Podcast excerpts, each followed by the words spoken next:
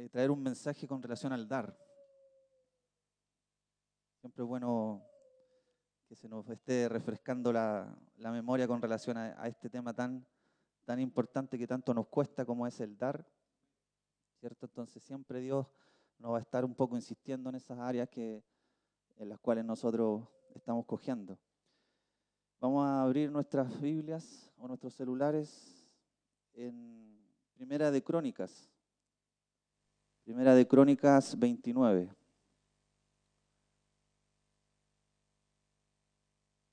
Vamos a estar leyendo, vamos a ir en algunas partes, ir avanzando un poco rápido, porque es un, capítulo bien largo, pero aquí estamos hablando un poco del reinado de David, ya en su última, en la recta final, por decirlo, donde él ya tiene que dar el trono a su hijo eh, Salomón. Amén. Pero antes de, todo este suceso, bien especial que, vive David, él eh, hace una ofrenda, una ofrenda bien, bien especial antes de que su hijo se siente en el trono. Dice después, dijo el rey David a toda la asamblea, solamente a Salomón mi hijo ha elegido Dios. Él es joven y tierno de edad. Y la obra grande, y la obra grande, dice, porque la casa no es para hombres, sino para Jehová Dios. Verso 2 dice, yo, hablando David, con todas mis fuerzas he preparado para la casa de mi Dios oro para las cosas de oro, plata para las cosas de plata, bronce, ¿cierto? Eh, hierro, y ahí hay un, sinfín de cosas, maderas, piedras preciosas, negras, piedras diversos colores y todo eso, en el verso 2. Y además de eso dice, por cuanto tengo mi afecto a la casa de Dios, de, su tesoro particular, en el, versículo 3, eh, otro listado más de cosas, mil, verso 4, mil, tres mil talentos de oro y un sinfín de, cosas sumamente eh, de gran valor. Verso 5, oro, para las cosas de oro, plata, ¿cierto? Y en el verso 6, donde me quiero detener, dice entonces, los jefes de, de familia, entonces los jefes de familia y los príncipes de las tribus de Israel eh, y los administradores ofrecieron voluntariamente, porque aquí en el, a final del verso 5, después de que David ofreció todo lo que estaba en, el listado, hizo una pregunta y dijo, ¿y quién quiere hacer hoy ofrenda voluntaria a Jehová? Después que él fue, el, digamos, la punta de lanza para este desafío, donde Dios le estaba pidiendo construir un templo, él hizo una pregunta y dijo, ¿y quién quiere hacer hoy ofrenda voluntaria a Jehová? Hizo esa pregunta. Pero aquí con la diferencia un poco, yo, yo esto lo, estoy tratando de llevar un poco a nuestra realidad como iglesia, con la diferencia de nosotros, aquí dice entonces los jefes de familia, ¿cierto? Irrumpieron y se levantaron y dijeron, nosotros queremos también participar de esto de forma voluntaria. Gracias. Con la diferencia que en esta iglesia particularmente no somos nosotros los jefes de familia, los hombres, ¿cierto? Los que irrumpimos en eso por lo general siempre son las mujeres. Por lo general siempre son nuestras esposas las que están siempre dando porque ellas por naturaleza dan, ¿cierto? Ellas por naturaleza son, son personas que fueron creadas para ese fin. Nosotros lamentablemente somos más calculistas, somos más, eh, tratamos un poquito más de contar un poco antes de hacer. Yo esto lo, conversaba con, mi esposa y, la Lucia a veces me decía, para dar no hay que pensar tanto, hay que hacerlo, me decía. No hay que, y, por lo general uno lo piensa, lo piensa mucho. En el caso mío, esta palabra Dios me la está dando para mí. Si a alguno de ustedes le sirve, amén. Pero yo en lo personal, siempre como que uno saca un poquito más las cuentas, eh, mira un poquito más el precio, y en cambio nuestras esposas por lo general compran nomás y no se, no se, digamos, planifican mucho y ellas seguramente son de esa forma eh, naturalmente así, ¿cierto? Em, quiero ir al Juan 12, Juan 12, 2 y 3.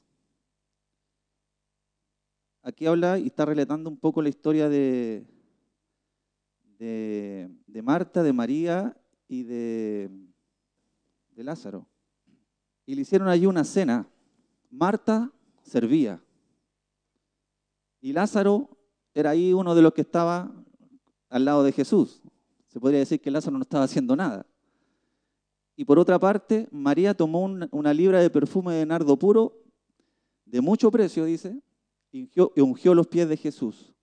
Aquí estamos hablando de una mujer que por naturaleza era dadora. Ella no consideraba precio, no consideraba nada de eso, una mujer que simplemente se derramaba delante de su Señor.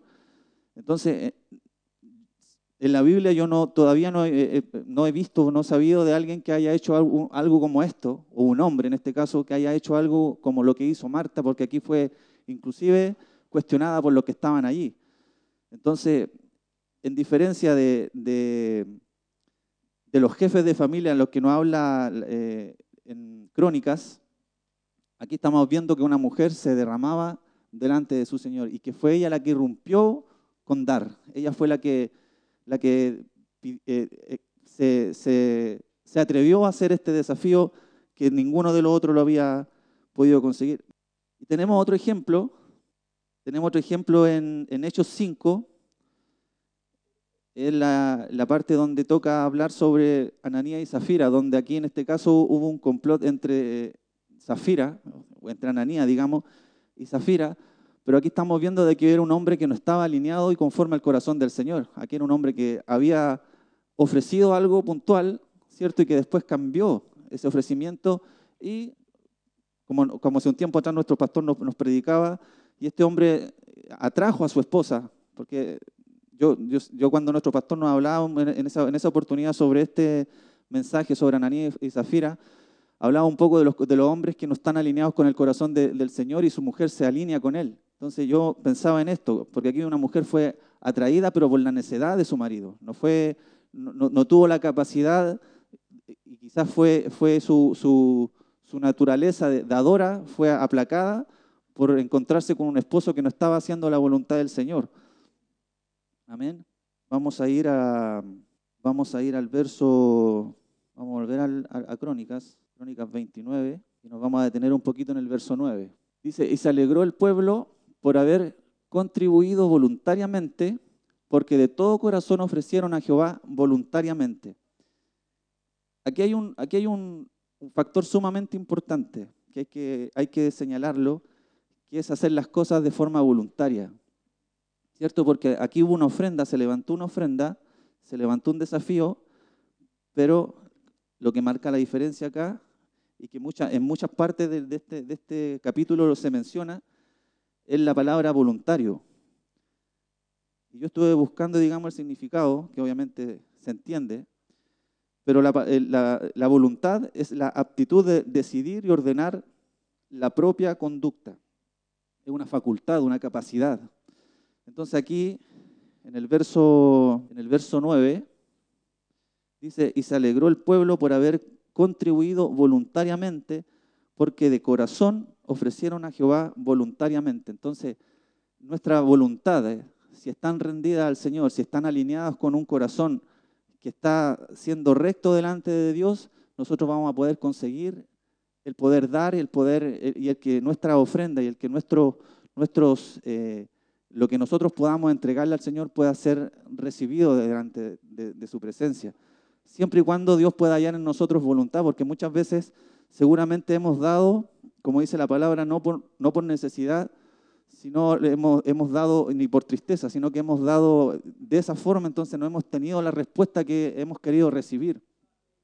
Entonces acá la ofrenda especial, si pudiésemos leer en, un minuto más todo el capítulo de Crónicas, nos vamos a dar cuenta de que ellos dieron con tanto gozo, con tanta alegría, y esto me llamaba la atención porque ellos, para la finalidad que estaban dando esto, que no era poco, ¿cierto? Que, el listado que, nombra lo que dio el rey David y el listado que nombra los jefes de familia y todos los jefes de los principados, de los principales, eh, dieron mucho. Y dice, decía ahí, eh, decía, yo con todas mis fuerzas, dice, he preparado para la casa de mi Dios. ¿Cierto? Entonces hubo un esfuerzo, no hubo algo a la ligera, no fue el primer billete que se sacó del bolsillo, ¿cierto? Fue algo preparado, fue algo que, que, lo, hizo con dedicación y lo hizo obviamente con voluntad. Entonces, para que, para que nosotros podamos estar delante del Señor con un corazón agradecido, es necesario que nosotros podamos levantar nuestra voluntad delante del Señor y lo, y lo, que nosotros nos planteemos en cuanto al dar pueda ser eh, en base a nuestra buena voluntad, a nuestro buen, a nuestro buen corazón. Amén. Eh, vamos a Segunda de Corintios, Segunda de Corintios 8. Y este es el relato de, de una iglesia que era experta en dar del Nuevo Testamento. Era un ejemplo, la iglesia de Macedonia, era un ejemplo y en este caso el apóstol Pablo la ponía como, como ejemplo para la iglesia de Corintios, porque la iglesia de Corintios decía aquí que participaba o que tenía mucho el, el, amor, la fe y todo eso, pero había algo en lo cual estaba cojeando que era justamente en el dar. Dice Segunda de Corintios 8, 1. Dice, asimismo, hermanos, os hacemos saber la gracia de Dios que se ha dado a las iglesias de Macedonia que en grande prueba de tribulación la abundancia de su gozo y su profunda pobreza abundaron en riquezas de su generosidad. Pues doy testimonio de que con agrado han dado conforme a sus fuerzas y aún más allá de sus fuerzas, la, misma, la misma, digamos, instancia con relación a la ofrenda de David, aquí ellos dieron eh, con, con sus fuerzas y aún más allá de sus propias fuerzas, pidiéndonos incluso con muchos ruegos que les concediésemos el privilegio de participar en este servicio para los santos. Amén. Entonces, estamos hablando de que es un ejemplo de iglesia, una iglesia ejemplar, ¿cierto? Entonces, en el verso 8, vamos a saltar un poquito al verso 8, dice, eh, después que, digamos, hubo una, administración hacia, hacia, hacia la iglesia, y, y en este caso hacia Tito, dijo, no hablo como quien manda, sino para poner a prueba por medio de la diligencia de otros. O sea, no le estoy entregando esto como un mandato, sino para que aprendamos de la diligencia de otros, ¿cierto? De la diligencia, en este caso, de la iglesia de Macedonia, eh, de la diligencia de otros, también la sinceridad del amor vuestro. Entonces aquí, esto me, me llevaba un poco a entender cuando nuestros pastores a veces han salido y han llegado acá a contarnos la experiencia que le pasó en esa iglesia, ¿cierto? Donde, no sé, la iglesia de allá necesita mujeres tan serviciales como la iglesia de allá. Entonces a veces yo siento que acá el apóstol Pablo en cierta medida estaba diciéndole a la iglesia de Corintios, me gustaría que fueran como ellos en cuanto a este servicio, que, sean, que, que, aprovechemos la diligencia que ellos tienen, también nosotros también podamos eh, hacer lo, lo que hace la iglesia de Macedonia. En el caso de acá, nosotros a veces nos comparan con esta iglesia, esta iglesia es tan servicial y uno como que a veces se, entra como a, ¿cierto?, ofender. Bueno, si, le gusta tanto, váyase para allá, ¿cierto? Entonces, a veces necesitamos que nos remuevan un poco el piso diciéndonos, mira, la iglesia de allá lo está haciendo bien, háganlo como esa iglesia, porque esa iglesia es un ejemplo en esto, ¿cierto? Entonces, eh, ellos abundaban en generosidad. La iglesia de Macedonia abundaba en generosidad. Dice, ahora pues, llevad también a cabo el hacerlo para que como estuvisteis prontos a querer, así también estéis eh, en cumplir conforme a lo que tengáis. O sea, lo que yo entiendo acá es que no solamente tengamos el anhelo en nuestro corazón de querer hacer cosas, pero no hacerlas, porque aquí dice, es necesario que lleves a cabo el hacer, Así como en un, tiempo tuviste ganas de hacer cosas, como, cuando uno dice, oh, yo quiero hacer esto, podríamos hacer esto otro, hagamos esto y esto y esto otro, ¿cierto? Pero el apóstol Pablo aquí le dice a la iglesia, sí, está bien, está súper bien, pero necesito que ahora lo hagan, ¿cierto? Que, tenga, que, que lleven a cabo el hacerlo, dice. Amén. En Proverbio, esto no lo, no lo busque, en Proverbio 11, 25, dice, el alma generosa será prosperada y el que saciare él también será saciado. El alma generosa. Generoso es la persona que le gusta dar de lo que tiene a otros, de lo que tiene a los demás, digamos, y compartir sin esperar nada a cambio. Un generoso, yo conozco gente generosa, gente que, no es cristiana inclusive, y que es bien generosa y sabe que siempre tiene. Siempre, siempre tiene. De hecho, tengo una de mi hermana que, que es así. En el mundo uno dice, no, es así. Y es así, sabe que siempre tiene, siempre tiene los mejores trabajos, pierde un trabajo y, consigue un trabajo mejor, pero así sin conocer esto, sin conocer la palabra. Entonces yo digo, ¿cuánto más nosotros que tenemos esto, ¿cierto? En, lo cual nosotros podemos eh, tomar esto y hacerlo vida a nosotros, pero aquí habla del alma generosa. O sea, esto tiene que ser algo de corazón, algo de, desde adentro, no algo, fingido, no algo fingido. Tiene, tiene que ser algo que pueda nacer de nuestro espíritu, ¿cierto? El poder ser generoso, el poder, el, el que nos guste dar, ¿cierto? El que nos guste dar a otros, el poder atender a otros y, y que eso, eh, y, no, y, no, esperar nada a cambio, porque eso es lo otro, que nosotros a veces eh, damos, pero siempre estamos esperando, ¿cierto? Eh, ahora te toca a ti, pues, echa una manito, ¿ya? Entonces, mira, te, te, estoy haciendo este servicio, pero ahora necesito que tú también me, me, me ayudes. Entonces, ese, digamos, hay, un, hay un manipuleo, hay una, una manipulación de, de, parte nuestra en nuestro corazón si no, no tenemos, digamos, el alma generosa. Amén. Y, bueno, dice, el alma generosa será prosperada. Yo creo que todos queremos prosperar, ¿cierto? Todos quisiéramos ser prósperos. La palabra prosperidad significa un estado económico y social satisfactorio y favorable. Amén. Esto tiene relación netamente con la parte económica o social. ¿Cierto? No es algo así como, no, que yo no creo en la prosperidad, porque no, la prosperidad, según el significado, dice que es el estado económico y social satisfactorio y favorable. O sea, si yo estoy buscando ser, ser eh, eh, próspero, tengo que tener un alma generosa. Esa es la, esa es la, la, la fórmula, ¿cierto? Ese es el secreto, de que si yo quiero prosperar, sé generoso. Amén. Y con relación a lo mismo, de la generosidad, Vamos a ir a 2 de Corintios 9, del 4 en adelante. Y aquí el apóstol Pablo sigue dando como ejemplo a, a la iglesia de Macedonia. Dice, no sea que si vinieren conmigo algunos macedonios y os hallaren desprevenidos, nos avergoncemos nosotros por no decir vosotros de esta nuestra confianza. Aquí le está hablando, sigue hablando la iglesia de, de Corintios con relación a la diligencia que tenían los macedonios. Seguramente aquí, bueno, aquí eh, efectivamente Pablo tenía que hacer una visita, pero dice, no vaya a hacer cosa que no, me acompañen estos hermanos y vean que ustedes no son tan generosos como yo he hablado de ustedes. Es como cuando nuestros pastores, eh, no sé, pues dicen, van a venir visitas, así que necesito que todo el mundo se mueva y que todos podamos correr, ¿cierto? Aquí el apóstol Pablo le está diciendo, dice, en el verso 5 dice, por tanto tuve por necesario exhortar a los hermanos que fuesen primero a vosotros, dice. O sea, les mandó un mensaje y que preparasen primero vuestra generosidad antes prometida para que esté lista como generosidad y no como una exigencia nuestra. Aquí el apóstol Pablo lo que hizo fue, mandó un mensaje a la iglesia, ¿cierto? Les mandó un WhatsApp diciéndole, hermano, necesito que estén atentos, que sean generosos, para que no, no, no, no, no seamos avergonzados delante de las visitas que van a venir, porque vienen visitas que son generosas. Entonces yo necesito que ustedes participen de la generosidad. ¿Cierto? Vienen unos pastores, necesitamos atenderlo aquí con excelencia, que todo el mundo se, se despoje, que todo el mundo dé, para no yo ser avergonzado, dice nuestro pastor, frente a esta gente, porque yo a esta gente le he hablado cosas maravillosas de la iglesia. Entonces aquí el apóstol Pablo hizo eso con esta iglesia y, dijo, fue necesario que yo enviase a alguien para avisarle a ustedes y, su, de, su generosidad, pero no como nuestra exigencia, sino que algo que sea natural. Amén.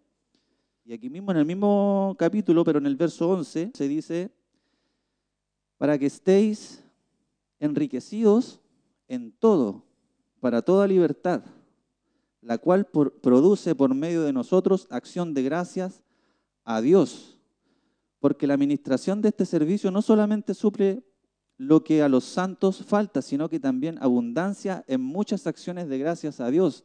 ¿Cierto? Dice, para que, para que estéis enriquecidos en todo, ¿cierto? Para toda libertad. Dios a través de nuestra generosidad, a través de nuestra forma voluntariosa de poder acceder a este servicio que es el dar, nos quiere enriquecer, hermano. Es lo que dice aquí. Es lo que dice el apóstol Pablo en la iglesia, dice, para que estéis enriquecidos en todo, en todo para toda, para toda liberalidad. Entonces a veces nosotros escaseamos cosas o, bueno, hace un par de semanas atrás se vio aquí, principalmente aquí en la parte de atrás del altar, donde se estaban eh, pidiendo algunas cosas, ¿cierto? Para poder eh, caminar con relación a la, obra y a lo que se iba a hacer el, día viernes. Se escuchaban solamente grillitos por ahí en el, WhatsApp, no había mucha voluntad, mucha voluntad de parte de nosotros, ¿cierto? No había mucha generosidad tampoco, entonces eh, lo que Dios espera es que nosotros tengamos esa capacidad de poder ser diligentes frente a lo que Dios está solicitando, frente al dar. Amén. En Lucas 6:30, no lo busque, dice, a cualquiera que te dé, a, cualquiera que te pida, dale. Y al que toma lo tuyo, no pidáis que te lo devuelva. Amén. Salmo 37, 21 dice, el impío toma prestado y no paga, mas el justo tiene misericordia y da. Aquí le está hablando el impío, por si acaso, no le está hablando a, no nos está hablando a nosotros, así que si usted tomó prestado, pague. Porque aquí dice el impío toma prestado y no paga, pero aquí se supone que no, hay, no hay impío, así que más el justo tiene misericordia y da, tiene misericordia del impío. Así que sepa usted que cuando el impío le pide prestado y no le pague, usted lo que tiene que hacer, según acá, dice, tenga misericordia. Tenga misericordia y dé. Sigue dando. Amén. Dice Proverbios 21, 26, hay quien todo el día codicia, pero el justo da. Y no retiene y no detiene su mano. Amén. Dice, hay quien todo el día codicia. Y la codicia es, es una ambición desmedida por tener dinero. Según el significado acá, dice, la codicia es una ambición desmedida por, por tener dinero. Dice, pero el justo da y no detiene su mano. Y muchas veces nosotros acá, Dios nos ha, nos ha desafiado a poder dar, ¿cierto? Y, muchas veces nosotros hemos detenido nuestra mano porque también se manifiesta en nosotros la justicia propia, el decir, no, yo ya di, que del otro, ¿cierto? Que le toque al otro, yo ya, yo, ya lo hice. Y, aquí en Proverbios nos está diciendo, pero no detén tu mano, no detenga su mano. Parece que nuestro pastor hace, hace un par de rato atrás mandó un, WhatsApp con relación un poco a lo mismo. Entonces, si nosotros queremos realmente ser bendecidos y que nosotros Dios pueda hallar esa voluntad de poder dar y esa generosidad, es importante no detener nuestra mano, que aunque atenta eso muchas veces contra nuestro orgullo, ¿cierto? Atenta contra, contra lo que nosotros supuestamente hacemos bien, pero mi pastor yo ya di, yo ya llevé la, mesa a la abundancia y a usted no le gustó y encima ahora está pidiendo de nuevo. Entonces Dios dice, sí, no detén tu mano, yo te quiero seguir bendiciendo. Cuesta, mi hermano, cuesta, porque automáticamente en nosotros, principalmente el hombre, se levanta esa calculadora aquí en la mente y uno empieza al tiro a, sacar cuenta. Pero aquí el proverbio dice, pero el justo da y no detiene su mano. Amén. Gálatas 6, 9 dice, no nos cansemos de hacer el bien, porque a su tiempo cegaremos, si no desmayamos. Entonces, el detener nuestra mano también aquí eh, eh, fortalece, digamos, en Gálatas el no detener nuestras manos, el no cansarnos de hacer el bien, el no cansarnos de sembrar, el no cansarnos de dar. Cuesta, mi hermano, es difícil. Siempre ha costado eso, ¿cierto? Pero, pero Dios nos quiere desafiar a mucho más. Dios nos quiere desafiar a, que ya no nos estén diciendo, oye, trae tu diezmo. Creo yo que ya no estamos en tiempo de que nos digan, oye, ya, pues, tu diezmo, ¿por qué no hay diezmado? Son cosas que nosotros siempre se nos ha predicado. Amén. Entonces, eh, hay cosas que nosotros mismos nos metemos en ese ciclo de escasez y de miseria cuando detenemos nuestra mano al dar y cuando detenemos nuestra, nuestra mano al compromiso y a, los desafíos que Dios nos quiere hacer como iglesia de poder entregar y de poder, ser fiel en lo poco, de poder ser fiel en, todo lo que Dios coloca en, nuestro, en nuestros, los recursos que Dios coloca en nosotros. Vamos a volver a Crónicas, a, Crónica, Primera de Crónicas 29, y no vamos a ir al verso 10. El verso 10 dice, bueno, el verso 9 decía, y se alegró mucho el pueblo por haber construido voluntariamente, porque de todo corazón ofrecieron a Jehová voluntariamente. Dice, asimismo se alegró mucho el rey David, y bendijo a Jehová delante de toda la congregación. Y dijo David, y ahí comenzó un tiempo de alabanza, comenzó un tiempo de ministración a Dios diciéndole, bendito seas tú, oh Jehová, Dios de Israel, Padre, eh, nuestro Padre, desde el, siglo hasta el siglo. Dice, tuya, oh Jehová, la magnificencia, el poder. Y empezó un tiempo de adoración, de alabanza, después que hubo ese, ese, ese despertar de parte de, la congregación en cuanto al dar, después que hubo ese despertar en cuanto al dar desde, desde el rey David, hasta ahora podemos decir sí, pero es que el rey David tenía muchos, muchos recursos, muchos bienes, pero si nos vamos más atrás, David era ese despreciado, ¿cierto? Era ese que, nadie daba un peso por él, pero aquí ya lo vemos en su, en su plenitud, reinando y siempre con un corazón dispuesto para poder dar. Entonces aquí dice, después de todo esto que pasó, después de, todo esto que aconteció, que David dio, y dio más allá de su fuerza, y dio de su tesoro particular, ¿cierto? Eh, comenzó un tiempo de adoración, comenzó desde el versículo, desde el versículo 10 en adelante, mi hermano, solamente adoración a Dios. Solamente dice ahora Dios nuestro, te alabamos, te loamos, loamos tu glorioso nombre, dice, porque ¿quién soy yo? Dice, ¿Y quién es mi pueblo para que pudiésemos ofrecer voluntariamente cosas semejantes? Dice, pues todo es tuyo y de lo recibido de tu mano te damos. Amén.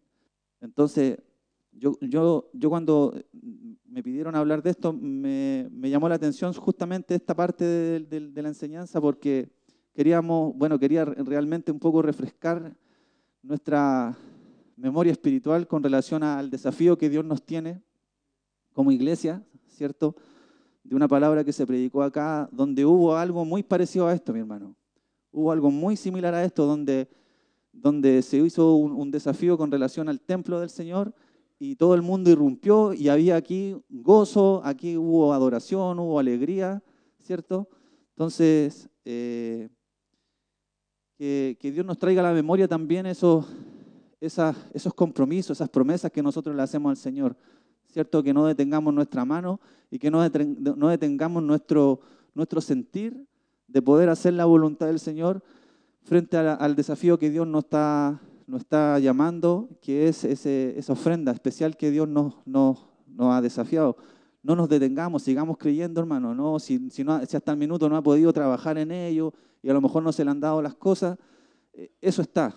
Eso está y solamente tenemos que tomarnos de eso y que Dios nos pueda desafiar a ir más allá, a que cambiemos eh, la codicia por la generosidad, ¿cierto? A que podamos escudriñar en nuestros corazones que, Dios eh, quiere hacer las cosas correctamente en nosotros. Dice, yo sé, Dios mío, el 17, que tú escudriñas los corazones, dice, y que la rectitud te agrada, dice. Por eso yo con rectitud de mi corazón voluntariamente, nuevamente menciona la palabra voluntariamente, dice, te he ofrecido todo esto y ahora he visto con alegría que tu pueblo reunido aquí ahora ha dado para ti espontáneamente. ¿Ya? Entonces, si se fijan en este relato, se habla de, una ofrenda especial, de una ofrenda de, esfuerzo para, para una causa y para un fin especial que era la construcción del templo, ¿cierto?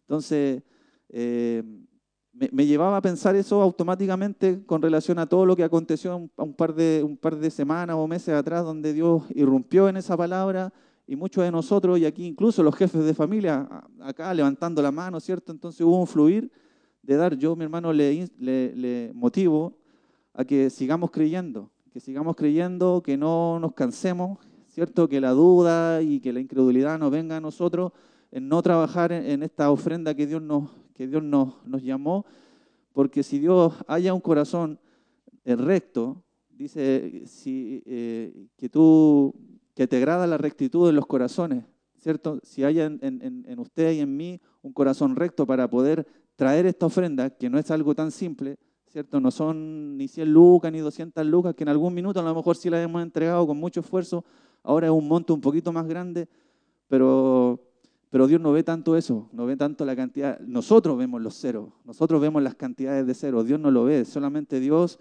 va a esperar un corazón voluntarioso, un corazón recto, donde Él pueda, eh, pueda hallar en nosotros esa generosidad que tenía la iglesia de Macedonia, esa generosidad y ese, y esa, ese esfuerzo que halló en el corazón de David de poder dejar eh, en, en las manos de su hijo, ¿cierto? Porque esto es una transición del, del, reinado de David al reinado de Salomón.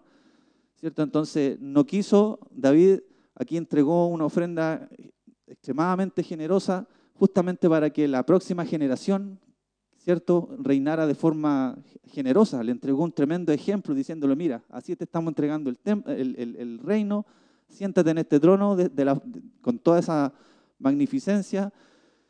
Y un poquito más abajo dice, eh, Dice, y comieron y bebieron delante de Jehová aquel día con gran gozo y dieron por segunda vez, mi hermano dice, y dieron por segunda vez la investidura del reino de Salomón, hijo de David, y ante Jehová le ungieron por príncipe, ¿cierto? Y aquí hubo un segundo, una segunda, una segunda ofrenda, dice. Dice, y Jehová engrandeció en extremo a Salomón a ojos de todo Israel y le dio tal gloria a su reino cual ningún rey la tuvo antes de él en Israel. Entonces, nosotros no sabemos o no, no, no dimensionamos lo, que podremos, lo que podríamos lograr con este rompimiento que nosotros como iglesia podríamos hacer. No sabemos cuánto podríamos afectar en, el, en lo espiritual a las nuevas generaciones, porque esto hubo aquí un, rompimiento de parte de la congregación, pero para que, para que se sentase, digamos, en el sillón del, del, reinado su hijo Salomón. Entonces, nosotros no vamos a dimensionar nunca, y si no lo hacemos, si no nos esforzamos, lo que Dios quiere hacer con la iglesia con relación al, al poder traer esa ofrenda, al poder dar, ¿cierto? Al poder arrancar de nosotros la, mezquindad, la codicia, ¿cierto? Y, y, todos esos fantasmas de las dudas que a veces nos no oprimen, ¿cierto? Nos no hacen calcular y nos hacen... Eh, lo peor de todo es que a veces calculamos para la obra de Dios, pero no lo hacemos para nosotros. Ahí también hay un, hay un problema de corazón. Amén.